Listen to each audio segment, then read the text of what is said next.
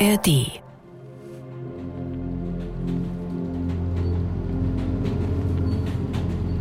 Der 20. April 1988 ist der Tag, an dem Hans-Joachim Bohlmann aufbricht, um eines der größten Kunstverbrechen aller Zeiten zu begehen.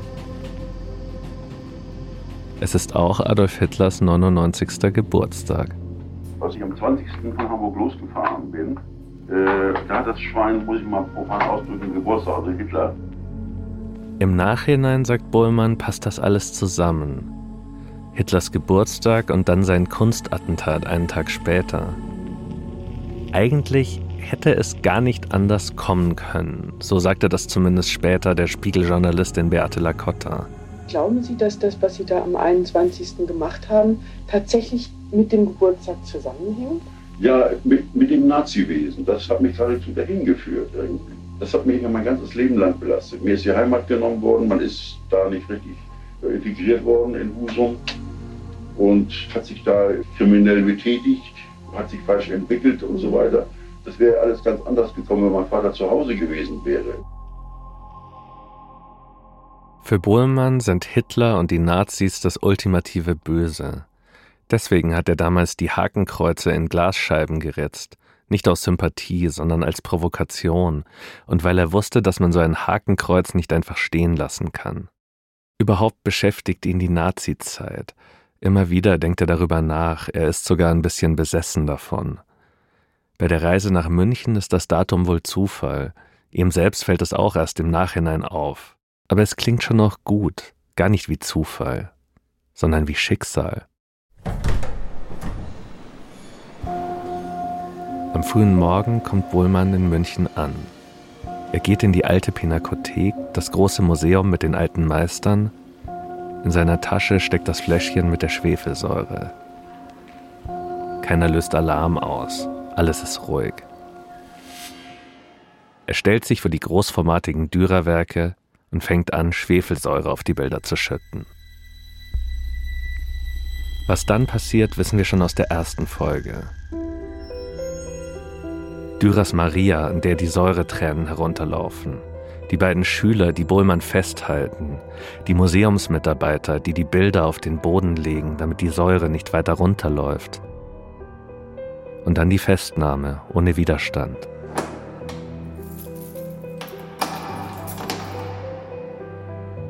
Der 21. April 1988 ist der Tag, an dem Hans-Joachim Bohlmann unsterblich wird. Das ist Der Kunstzerstörer, ein Podcast für die ARD Audiothek. Folge 4 Marathon im Kreis. Ich bin Klaus Uhrig.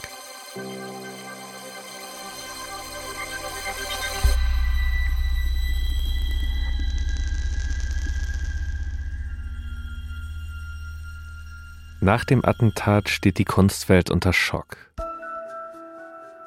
Bohlmann hat schon vorher große Kunstwerke beschädigt, aber das hier ist nochmal eine andere Dimension. Auch weil die Kunstwerke wirklich tief verätzt sind. Ein Sachverständiger nennt die Bilder Ruinen, die nur noch einen Erinnerungswert haben. Aber das wollen die Verantwortlichen in der alten Pinakothek auf keinen Fall akzeptieren. Sie geben die Bilder ins Dörner-Institut, wo auch schon der Rembrandt aus Kassel restauriert wird. Im Dörner-Institut arbeiten einige der besten Restauratoren der Welt. Wenn die Gemälde irgendwo gerettet werden können, dann hier. Dürers Frühwerk Maria als Schmerzensmutter ist am stärksten beschädigt. Es wird 23 Jahre dauern, bis das Bild wieder ausgestellt werden kann. Und ist das überhaupt noch dasselbe Bild? Ist das noch ein Dürer, wenn große Teile davon nicht vom Meister gemalt wurden, sondern 500 Jahre später von Restauratoren? Direkt nach dem Attentat werden in München die wertvollsten Bilder verglast. In ganz Europa verschärfen Museen ihre Sicherheitsmaßnahmen. Bullmann kennt jetzt ganz Deutschland. Genau das, was er wollte. Ja, da würde ich mich nur belügen, wenn ich mir sagen würde, ich weiß nicht, warum ich das gemacht habe. Ich weiß schon, warum ich das gemacht habe. Um Aufmerksamkeit zu erregen, um, um mhm. Leute, ja, äh, um immer von der schlechtesten Seite zu zeigen. Ich kann auch anders. Wird aber empfunden, etwas getan zu haben, was Aufmerksamkeit erregt. Und es hat mich befriedigt. Mhm. Also seelisch. Ne? Aus der Untersuchungshaft schreibt Bohlmann an seinen Bruder, dass er dort einen ehemaligen Sternjournalisten kennengelernt hat. Der hat ihm gleich empfohlen, ein Buch über sein Leben zu verfassen. Ein Drehbuch wird mit Sicherheit über mein Leben geschrieben werden, Dann beginnt Bohlmanns dritter Prozess. Aber dieses Mal wird alles ganz anders. Bohlmann ist sich sicher, dieses Mal wollen sie ihn für immer wegsperren. Lieber Peter, möglicherweise werden wir uns nie wiedersehen, denn der Gutachter Professor Sass will mir den Paragraphen 21 geben. Der Paragraph für verminderte Zurechnungsfähigkeit während der Straftatzeit. Und tatsächlich, in seinem dritten Prozess wird Bohlmann für vermindert schuldfähig erklärt. Er muss also nicht ins Gefängnis, sondern in die Psychiatrie, was den Nebeneffekt hat, dass man ihn da viel länger wegsperren kann. Bohlmann kommt nach Hamburg-Ochsenzoll, Klinikum Nord, forensische Psychiatrie, Haus 18, Maßregelvollzug. Das Haus 18 ist legendär in Hamburg. Psychoknast wird es von der Bildzeitung genannt. Ein Backsteingebäude, umgeben von hohen Mauern und Stacheldraht. Sie müssen sich vorstellen, diese Einengung da im Haus 18, wo Sie nur immer dieselben Wände sehen, dieselben Menschen sehen, wo Sie nur in dem ja, Mauerareal herumgehen können. Und dazu noch diese Ängste und Zwänge, die mich sowieso hindern, immer freundlich zu sein. Also das Gehirn verkümmert ja, wenn das nur die Mauern sieht mhm. und Fernsehen und, mhm. und so weiter. Bullmann versucht sich fit zu halten. Er geht joggen im Innenhof. Ich habe dann versucht, einen Marathonlauf zu machen, aber es hat mir so der Oberschenkel weh. In so einem Karree wie diesem? Ja, ja, ja. Marathon. 25 Kilometer habe ich geschafft, da hatte ich so mhm. viel Schmerzen, musste ich aufgeben.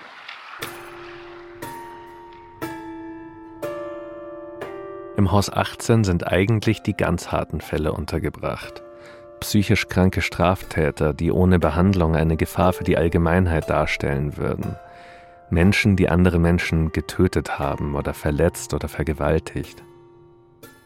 Sie sollen hier ihre Strafe absetzen und dabei gesund werden. Bullmann ist wahrscheinlich der einzige unter ihnen, der keine Menschen geschädigt hat, sondern vor allem Bilder. Auf den Interviewkassetten sprechen Bohlmann und Lacotta viel über seine Zeit im Haus 18, den Ort, an dem er alles aufgearbeitet hat, wie Bohlmann sagt. Sie sprechen über die Therapie, die Mitpatienten und die Ärzte. Wissen Sie, was ich jetzt mache? Jetzt versuche ich nochmal den Herrn Knecht zu erreichen. Mhm. Vielleicht klappt das ja, dass wir gleich ein bisschen mehr wissen. Ja. Äh, Beate Lacotta vom Spiegel, hallo nochmal. Ist denn Herr Knecht Gontram Knecht ist damals Oberarzt in Haus 18. Ja. Mhm. Er begleitet Bullmanns Fall über viele Jahre. Er erinnert sich, wie gekränkt Bullmann damals ist, weil der Ruhm jetzt erstmal vorbei ist, weil die Zeitungen schon längst neue Überschriften drucken. Das war für ihn nicht leicht. Er ist ja dann eigentlich als psychisch gestörter Säureattentäter in der Psychiatrie untergebracht worden. Das war für ihn schwierig. Er wollte als Racheengel bekannt sein. Er wollte der Welt demonstrieren, ich kann mich für Unrecht rächen, das mir widerfahren ist. Ich bin wirksam, ich kann euch was nehmen, wenn ihr mir alles genommen habt. Aber diese Position des behandlungsbedürftigen, untergebrachten, gefährlichen Straftäters, das hat ihm Schwierigkeiten bereitet. Bullmann hasst die Psychiatrie. Trotzdem versucht er sich irgendwie in Ochsenzoll einzurichten. Er läuft seine Runden im Hof, betet, liest. Auf der Fensterbank in seinem Einzelzimmer stehen Blumentöpfe.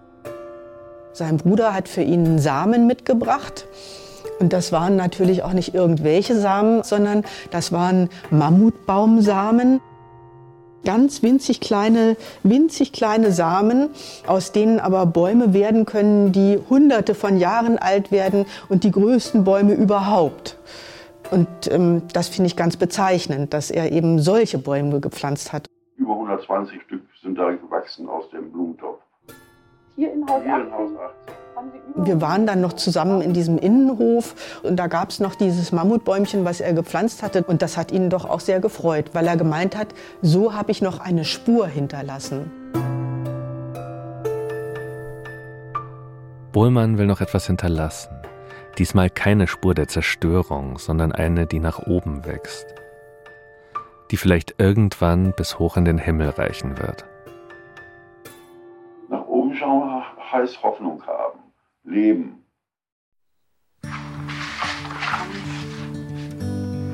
Farbige Hoffnungen. Da unten schwarzer Ball. Und noch eine Spur hinterlässt Bohlmann während seiner Zeit in Ochsenzoll. Lange sehr schönes Wetter. Neun Jahre lang malt er jeden Tag ein Bild. Die Chance. So eine Art Hochhäuser. Der größte Schwarz, Kunstzerstörer grau, Deutschlands weiß wird nicht. selbst zum Künstler. Lila, braun aus dem Türkisen. Ganz wilde, bunte Bilder, die ganz ulkige Titel trugen. Kreis des Lebens. Sowas wie lange, schönes Wetter, meine ich, hieß ein Bild. Gerettet im Glauben. Bohlmann bekommt Therapie, viel Therapie, jahrelang, mit immer neuen Ärzten und Therapeuten. Aber gesund wird er nicht. Der Chefarzt sagt, Bohlmanns Ressentiments sind zu groß, er ist zu schnell gekränkt. Dazu kommt, dass er seit der Hirn-OP seine Impulse schlechter kontrollieren kann. Ähm, er konnte sehr ja, einfühlsam, sehr differenziert sein, um dann aber auch wieder unmittelbar in dieses klagsam, in diese Anschuldigungen zu verfallen der Welt gegenüber. Und da war er ganz überzeugt, jedes Recht zu haben, das Unrecht, das ihm zugefügt wurde, auf die Welt abzuwälzen. Bohlmann verbringt die ganzen 90er Jahre in der Psychiatrie.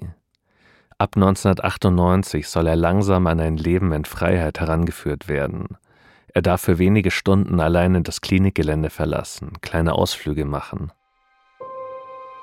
2001 kommt Bohlmann nach einem dieser Freigänge einfach nicht zurück, kauft sich stattdessen ein paar Dosen Bier und ein Zugticket. Ja, dann bin ich erstmal nach Harburg gefahren.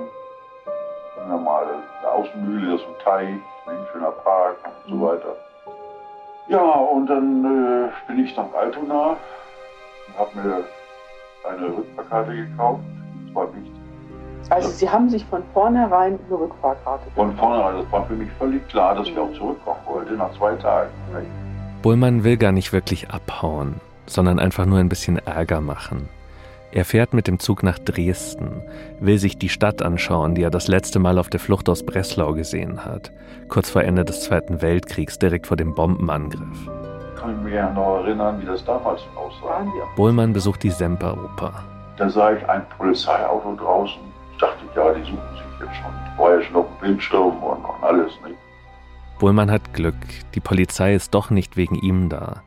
Aber es stimmt, dass sein Gesicht zu diesem Zeitpunkt schon wieder durch die Fernsehsendungen geistert. Die wertvollen Werke von Albrecht Dürer Jetzt geht in deutschen Museen wieder die Angst um. Museumsleitung Bohlmann kann jederzeit der wieder zuschlagen, so die Ärzte. Er ist eine tickende Zeitbombe. Seit Sitzung 20 Jahren hat der psychisch Kranke immer wieder... Bullmann freut sich. Er ist wieder in den Nachrichten. Er ist wieder in der Zeitung. Wieder ist die Öffentlichkeit auf seine Provokation aufgesprungen. Mehr wollte er gar nicht. Er fährt noch kurz nach Berlin, dann geht es zurück nach Hamburg in die Psychiatrie zu Dr. Knecht.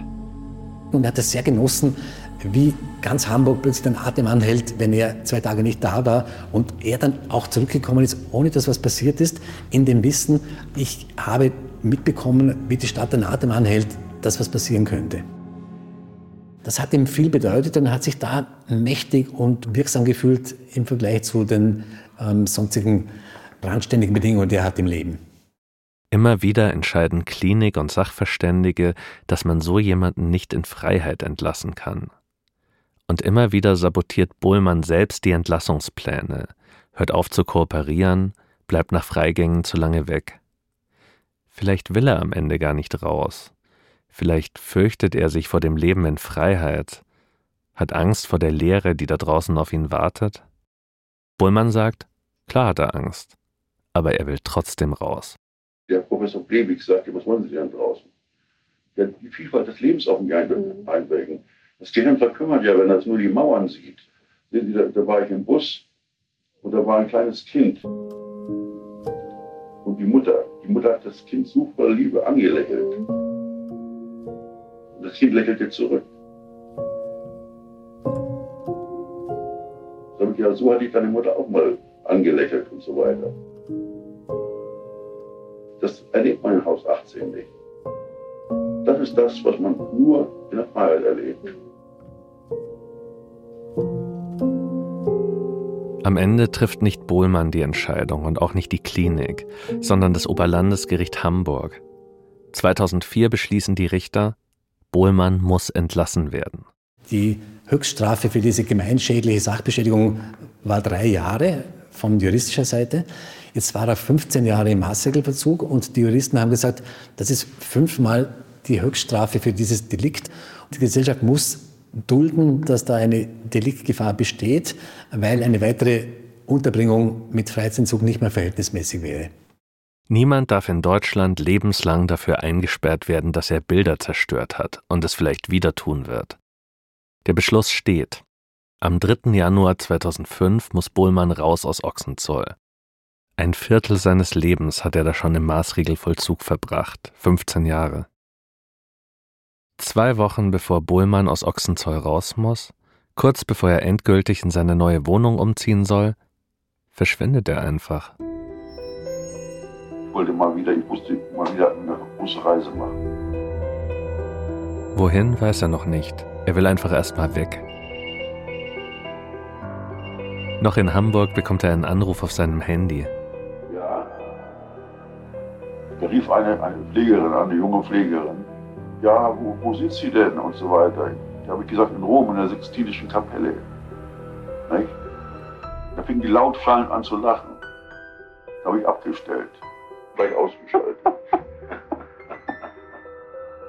Na, da haben Sie ja echt Nerven, wenn Sie solche Witze machen. In dem Moment habe ich den Mann rotieren sehen. Den Therapeuten. Ne? Na, Sie dürfen auch nicht nach Rom. Ja, auch das nicht. Das ist richtig. Die nächsten fünf Jahre nicht. Eigentlich weiß Bullmann ganz genau, dass er Hamburg nicht verlassen darf.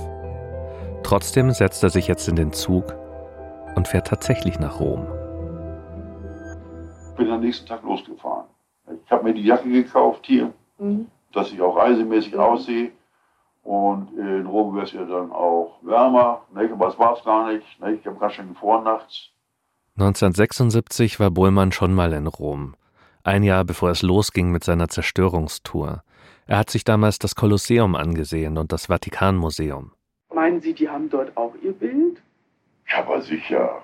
Die großen Museen und die großen. Auch im Ausland? Auch im Ausland. Davon gehe ich mal aus. In die Sixtinische Kapelle traut er sich dieses Mal nicht, aus Angst, dass es dann vielleicht doch nichts wird mit der Entlassung. Er geht auch nicht in Hotels, schläft stattdessen in Parks. Tagsüber läuft er durch die Stadt, dann wird sein Portemonnaie geklaut. Mühsam fragt er sich durch bis zur deutschen Botschaft und fährt dann ziemlich ramponiert zurück nach Hamburg. Schon im Zug wird er von seinem Anwalt abgefangen, der verhindern will, dass sich die Presse auf Bohlmann stürzt. Wahrscheinlich freut sich Bohlmann über das Chaos, das er angerichtet hat. Am 3. Januar 2005 wird Bohlmann dann tatsächlich entlassen. In einem seiner letzten Briefe aus Ochsenzoll schreibt er, dass in den Museen jetzt wieder die Angst umgeht. Und das ist noch nicht mal übertrieben. Museen in ganz Deutschland überdenken ihre Sicherheitskonzepte. Radio und Fernsehen warnen vor dem Kunstzerstörer, so wie hier in der ARD-Sendung Kulturreport. In den deutschen Museen herrscht Alarmstufe 1. Seit einigen Wochen ist der gefährlichste Kunstattentäter der Welt wieder auf freiem Fuß. Entlassen aus einer psychiatrischen Klinik in Hamburg. Bullmann lebt jetzt wieder alleine in einer kleinen Wohnung, in einer Hochhaussiedlung. Er ist frei, bekommt aber Auflagen. Er darf Hamburg nicht verlassen und nie wieder ein Museum betreten. Die Museen hatten das Bild von Herrn Bohlmann sozusagen im Eingangsbereich, um zu wissen, wer da auf Besuch kommt. Einmal die Woche muss er zum Gespräch nach Ochsenzoll zur ambulanten Nachsorge. Es gibt einen Bewährungshelfer und er bekommt Medikamente. Kontrollierte Freiheit nennt das der Chefarzt Guntram Knecht. Die Sicherheitsbehörden waren alarmiert, sozusagen, um besondere Veränderungen mitzukriegen. Und gleichzeitig haben wir versucht, dieses Leben zu beruhigen mit Lebensqualität, mit emotionaler Wärme und mit den Kontakten, die jeder Mensch braucht, um gut klarzukommen. Rund um Hans-Joachim Bohlmann gibt es ein Frühwarnsystem, das rechtzeitig erkennen soll, wenn ihn wieder irgendwas aus der Bahn wirft, wenn der Hass und die Wut wieder übermächtig werden. Bohlmann findet das gut. sagt er. Ja, die Gegenwart ist die, dass ich mich freue, so weit wie möglich integriert zu werden mhm. und dass mir das auch gelingt und dass ich den Rest meines Lebens, ich werde ja schon 68, mhm. in Freiheit verbringen möchte. Mhm. Bohlmann versucht nach der Entlassung irgendwie ein halbwegs normales Leben zu führen, sich einzurichten in der kontrollierten Freiheit. Für seine Wohnung hat er sich bunte Gardinen besorgt und einen Kunstdruck aufgehängt. Die betenden Hände von Dürer. Ich lese, sehe fern, ich plätte, ich wasche ab. Ich bin meistens erst um 18 Uhr zu Hause und äh, da gehe spazieren. Also ich habe da keine Langeweile. Er grüßt, wenn er seine Nachbarn im Treppenhaus sieht. Da, wo sie wohnen, wissen da eigentlich die Leute? Äh, Nichts, was niemand weiß. Niemand. Regelmäßig bekommt er Besuch von seinem Bruder Peter, dem Pastor. Ja, und wir haben uns unterhalten. Wir sind spazieren gegangen. Mit dem Hund da hat er sich gewundert, dass er immer so pischern muss. Naja, er kennt das ja nicht. Ne? In die Kirche geht Bullmann nicht mehr. Das Malen hat er aufgegeben. Trotzdem geht es ihm scheinbar gut. Was könnte passieren, was Ihren Zustand wieder verschlechtert? Also welche Dinge fürchten Sie, sagen wir mal so? Man macht sich ja immer so Gedanken. Äh, wissen Sie, meine Ahnung ist die, dass ich den Rest meines Lebens, weil ich auch älter werde und auch weiser und auch abgeklärter, anständig und normal verbringen werde, was auch immer passiert. Also mein Bruder würde sterben oder so. Und das würde ich dann auch als gegeben hinnehmen, im Gegensatz zu früher. Können Sie verstehen, dass es Leute gibt, die da Zweifel dran haben? Natürlich kann ich das verstehen, nach dem, was da alles passiert ist. Mhm ist das, ist das für mich klar. Aber ich will mhm. beweisen, dass es eben nicht so mhm. ist. Hier könnte die Geschichte vom Kunstzerstörer vorbei sein. Bohlmann hätte noch ein paar ruhige Jahre in Freiheit. Er würde seinen Bäumen beim Wachsen zusehen, den Spiegel lesen, Tierdokus schauen, die Nachbarn grüßen und seinen Bruder treffen. Er würde regelmäßig zur Therapie gehen, vielleicht noch eine Frau kennenlernen, mit der er etwas Zeit verbringen kann und am Ende seines Lebens würde er nach Husum fahren und endlich Frieden finden. Das wäre das Hollywood-Ende. Bullmanns Versöhnung mit sich, seinem Leben und der Welt. Aber wie das halt so ist, wenn Menschen alt werden, manche machen ihren Frieden, andere verbittern, weil sie die Verletzungen ihres Lebens nicht hinter sich lassen können weil sie den Gedanken nicht loslassen können, diese Frage, was wäre, wenn mein Leben anders gelaufen wäre? Wer wären Sie dann? Ich wäre einer, der Ansehen hätte, also bei den Kollegen und in der Nachbarschaft, hätte Kinder, ein Auto, wie es so ist, nicht? und wäre ein glücklicher Mensch, mhm. zufriedener Mensch. Das ist mir genommen worden, so habe ich es empfunden. Etwas mehr als ein Jahr nach seiner Entlassung will Bohlmann der Welt noch einmal zeigen, wer er ist. Er packt wieder einmal seine Sachen zusammen, besorgt sich Feuerzeug, Benzin und kauft sich ein Zugticket. Bohlmann fährt nach Amsterdam. Irgendwie schafft er es, sich ins Rijksmuseum zu schleichen. Obwohl man dort weiß, wer er ist. Er geht in den Saal mit den Meisterwerken Dort hängt auch Rembrandts Nachtwache, allerdings hinter Glas, weil schon mal ein anderer Kunstzerstörer das Gemälde attackiert hat. Also schüttet er das Benzin auf ein anderes Bild. Schützenmahlzeit zur Feier des Friedens von Münster von Bartholomäus van der Heist. Ein riesiges Panoramagemälde mit 25 lebensgroßen Figuren. Bullmann will das Gemälde anzünden, aber das klappt nicht wirklich. Er beschädigt nur die Firnis, die äußerste Schutzschicht des Gemäldes. Bullmanns letztes Kunstattentat ist ein Fehlschlag. Noch im Museum wird er vom Sicherheitspersonal festgenommen. Er kommt ins Gefängnis nach Den Haag. Hochsicherheitstrakt. Ich erinnere mich noch, als wir ihn dann in Den Haag besucht haben, mein Mann und ich. Und dann saß er da so ganz verloren in diesem Besucherraum in so einem Bademantel und konnte ja auch kein Niederländisch und Englisch auch nicht wirklich. Und Da gab es, glaube ich, nur einen einzigen Pfleger in diesem Krankenhaus, in diesem Hochsicherheitstrakt, mit dem er ab und zu mal ein bisschen sprechen konnte. Und das war einfach unheimlich traurig. Zwei Jahre verbringt Bohlmann im niederländischen Gefängnis. Dann wird er vorzeitig entlassen, als kranker Mann. Bohlmann hat Lungenkrebs. Ähm, man hat ihn ja nur deshalb rausgelassen in Den Haag, weil man gesagt hat, der ist jetzt so schwach und krank, der macht nichts mehr. Also das, äh, da war nichts Schlimmes mehr von ihm zu erwarten. Aber also wenn er die körperliche Kraft dazu gefunden hätte, dann hätte er wahrscheinlich weitergemacht. In Hamburg holt ihn sein Bruder ab. Sie treffen sich an einer U-Bahn-Station. Es dauert eine Weile, bis Peter Bohlmann ihn entdeckt. Auf einmal sah ich ihn da hinten stehen. Die Menschen liefen rechts und links von ihm. Und er hatte so einen schwarzen Plastiksack, ne, so einen Müllsack. Und die rasten da alle hin und her, die Menschen. Also ich habe sowas noch nie gesehen. Da stand er. Also das wäre eine Aufnahme gewesen. Hätte ich da ein Fotoapparat, das hätte ich geknipst. Das tat mir so leid.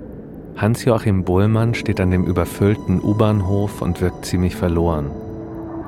Ein alter Mann mit seinem Hab und Gut in einem Müllsack. Ein Serientäter, der gerade zum vierten Mal aus der Haft entlassen wurde. Aber das ist nicht das, was Peter Bohlmann sieht. Er sieht seinen Bruder. Und dann bin ich hingelaufen. Ich sage, Hans.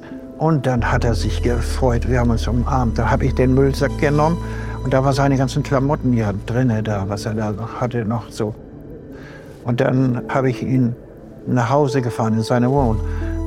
Da die Tauben kamen an, haben da so viel Dreck gemacht. Ich sage, Hans, du hast Zuwachs gekriegt. Die Tauben haben da Eier gelegt und da waren richtig schon kleine äh, Babys da. Ne? Bohlmann kommt zurück in seine Hochhauswohnung mit den bunten Gardinen. An der Wand die betenden Hände, auf dem Fensterbrett ein Taubennest. Also wir haben ihn in seiner Wohnung noch mal besucht da in der Hochhaussiedlung und da hatte er für uns so eine gefrorene Erdbeertorte, Erdbeersahnetorte, so eine rosane, so eine riesige rosane Torte hatte er für uns gekauft und die stand dann da auf dem Tisch und dann haben wir also höflich ein Stück Torte gegessen und irgendwann sind wir wieder gegangen und ähm, dann hat er gesagt, kommen Sie doch mal wieder. Bohlmann ist todkrank, er muss regelmäßig zur Untersuchung, aber viel machen können die Ärzte nicht mehr. Bohlmann macht sein Testament, es ist nur eine Seite lang. Darin schreibt er, dass er in Husum beerdigt werden will, und dann noch diese zwei Sätze. Ich will nicht, dass mir nach meinem Ableben mein Hirn entnommen wird, um wissenschaftlich untersucht zu werden. Des Weiteren will ich nicht, dass mein Hirn irgendeinem Kriminalmuseum übergeben wird, weil ich das für unwürdig betrachte. Ich weiß noch, wie ich dieses Testament das erste Mal in der Hand hatte. Da habe ich gedacht, krass. Der ist so traumatisiert von der Welt, der Medizin, der Psychiatrie, dass er denkt, er muss noch nach dem Tod sein Gehirn vor denen schützen. Es ist ja auch wirklich ein Horrorbild, das entnommene Gehirn in einem Glas ausgestellt im Kriminalmuseum. Das passt irgendwie zu den Insulinschocks und der Hirnoperation. Und dann habe ich mir gedacht, ist das nicht auch wahnsinnig eitel? Dass Bullmann glaubt, er ist so was Besonderes, dass nach seinem Tod sein Gehirn ins Museum kommt? Und jetzt denke ich mir, kann nicht beides wahr sein? Die Gesellschaft will immer so klar unterscheiden. Wer ist ein Opfer, wer ist ein Täter, wer ist traumatisiert und wer ist nur geltungssüchtig. Aber so sind Menschen ja nicht. Und so ist auch Bohlmann nicht. Natürlich ist er ein Opfer seines Lebens, seiner Umstände und einer wahrscheinlich nicht sehr hilfreichen Gehirnoperation, aber er kann ja trotzdem auch geltungssüchtig sein und eitel. Naja, und dann saß er da in dieser Wohnung und hat da von seinem Balkon runtergeguckt auf die anderen Hochhäuser und diese bräunlichen Wiesen rundum. Und, ähm, und dann hat es auch nicht lange gedauert und dann ist er gestorben. Seine letzten Tage verbringt Hans-Joachim Bohlmann im Krankenhaus. Dann habe ich ihn auch noch mal besucht, so zwei Tage bevor er starb. Dann sind wir auf dem Flur drauf. Da war am Ende vom Flur ein Tisch mit zwei Stühle. Da haben wir uns hingesetzt und da wollte er, dass ich hier noch Zigaretten kaufe. Er hatte nichts. Bin ich runter äh, und habe die äh, gekauft für ihn. Und dann hat er, glaube ich, eine geraucht. Und zwar, ich habe hier noch die Schachtel. Da fehlten nur drei. Ja, die habe ich immer noch. Ich rauche ja gar nicht mehr. Der vielleicht größte Kunstzerstörer der Geschichte, Hans-Joachim Bohlmann, stirbt am 19. Januar 2009. Ich bin mir ziemlich sicher, dass er nicht gewusst hat, was ein Podcast ist. Aber ich bin mir auch sicher, dass ihm das gefallen würde. Dass ich jetzt hier sitze, fast 15 Jahre nach seinem Tod, und seine Geschichte in ein Mikrofon erzähle.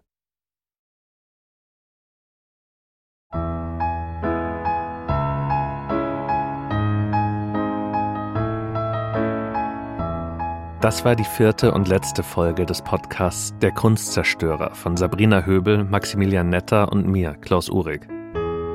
Mit Interviews von Beate Lacotta und Sascha Schmidt. Sprachaufnahmen Christoph Tampe, Sprachregie Lea Utz. Audioproduktion Fabian Zweck.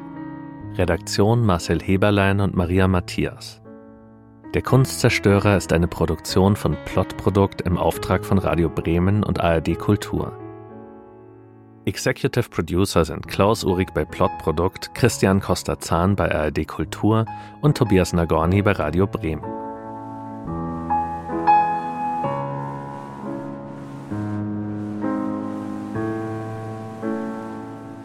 Tschüss dann. Weg. Ja, hier.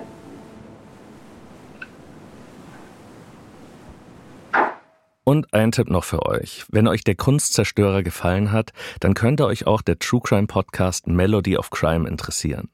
In der aktuellen zweiten Staffel geht es um die spannendsten Kriminalfälle aus der Kultur- und Unterhaltungsbranche. Präsentiert von der wohl bekanntesten Kriminalpsychologin Deutschlands, Lydia Benecke, und dem international erfolgreichen DJ und Musikproduzenten Moose T. Unter anderem sprechen sie über den tiefen Fall von Christian Brando, das ist der Sohn von Marlon Brando, und über den tragischen Mord an der Schauspielerin Rebecca Schäfer. Danach wurden in den USA die Gesetze zur Bekämpfung von Stalking verschärft. Den True Crime Podcast Melody of Crime findet ihr in der ARD Audiothek oder klickt auf den Link in den Show Notes. In den Show Notes findet ihr auch einen Link zu der TV-Doku Kunstzerstörer von Arte. Darin seht ihr auch Filmaufnahmen von Hans-Joachim Bohlmann und viele interessante Geschichten über andere Kunstzerstörer.